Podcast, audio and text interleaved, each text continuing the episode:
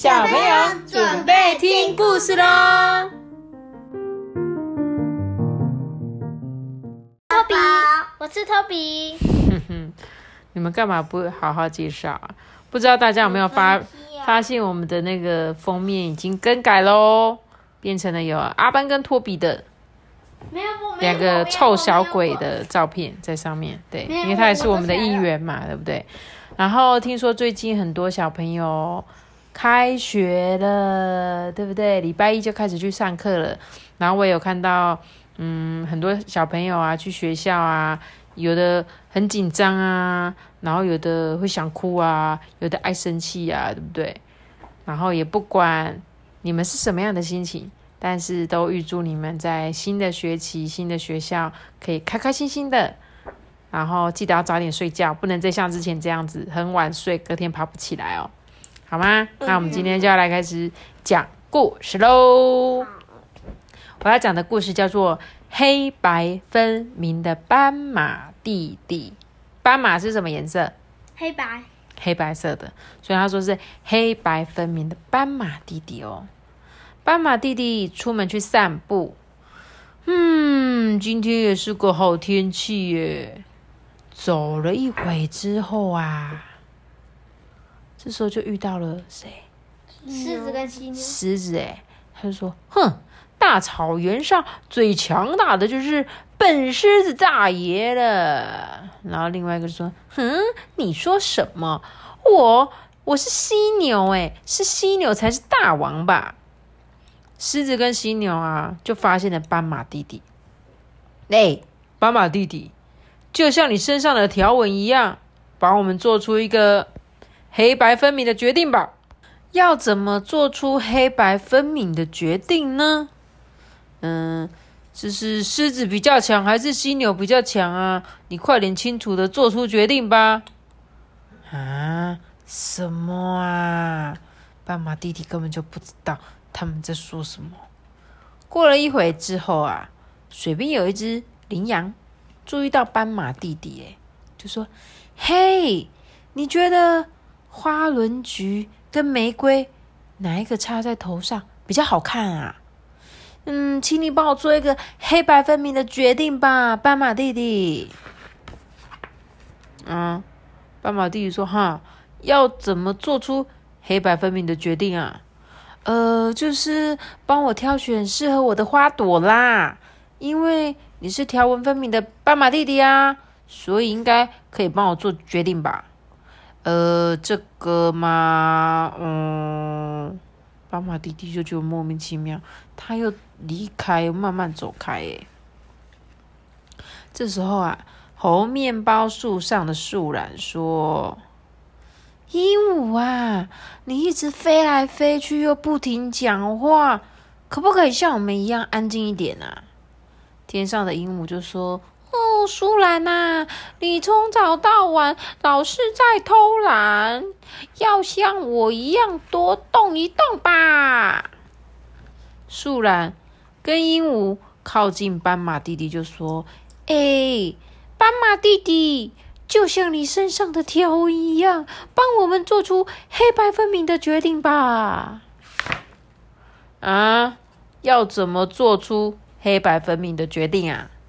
哎，就是那个，到底谁说的话才是对的啊？你快点帮我们做决定啊！啊，嗯，斑马弟弟有一点很疑问呐，他就说：“哦，那种事情我不知道啦，我真的是伤脑筋诶。”我说：“我我要回家了啦。”结果。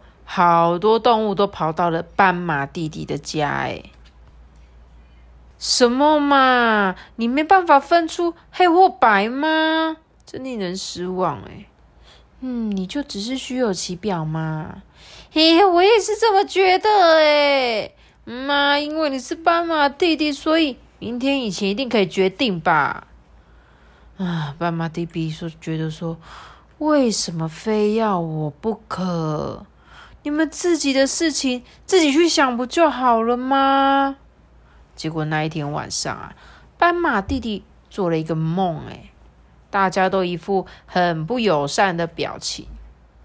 梦里大家就一直说：“哼，那么帅气的皮毛根本就不适合你。”说：“对啊，对啊，不适合啦，嗯，完全不配。”嗯，哇，我的条纹皮毛，嗯，斑马弟弟呀，被自己的声音啊叫醒了啦。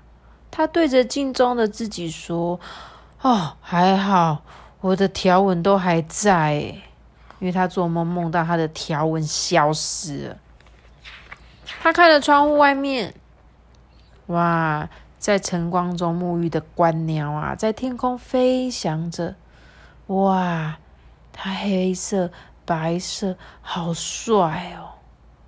斑马弟弟大声呐喊之后，踢了踢后脚跟，就说：“嗯，是黑是白，我已经分清楚喽。”接着啊，他就像。大草原飞奔而去，哼哼嗯，大家过来集合哦。这时候大家说：“哦，你已经做出黑白分明的决定了吧？”哈，不愧是斑马弟弟。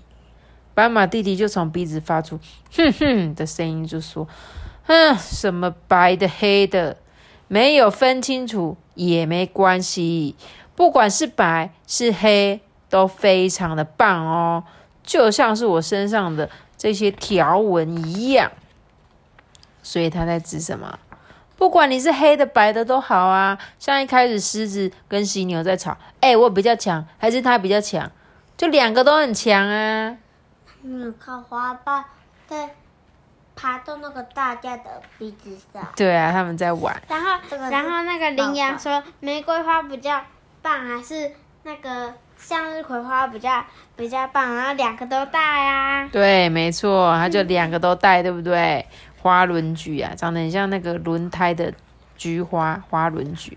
所以他们就对鹦鹉跟树懒也都一样啊。大家慢有慢的好，很很爱讲话有爱讲话的好嘛，对不对？所以这一本故事也是在告诉大家。黑白分明，一定要有黑有白吗？其实通通都好啦，是吗？这位阿班先生，你好不好？不好你不好哦？怎么不好了？啊？怎么不好了？要跟我们分享吗？不要。不要，好吧？那我故事就讲到这里喽。我讲到这边了，要跟大家说拜拜喽！记得订阅 p a d c a s t 的频道哦。拜拜。拜拜。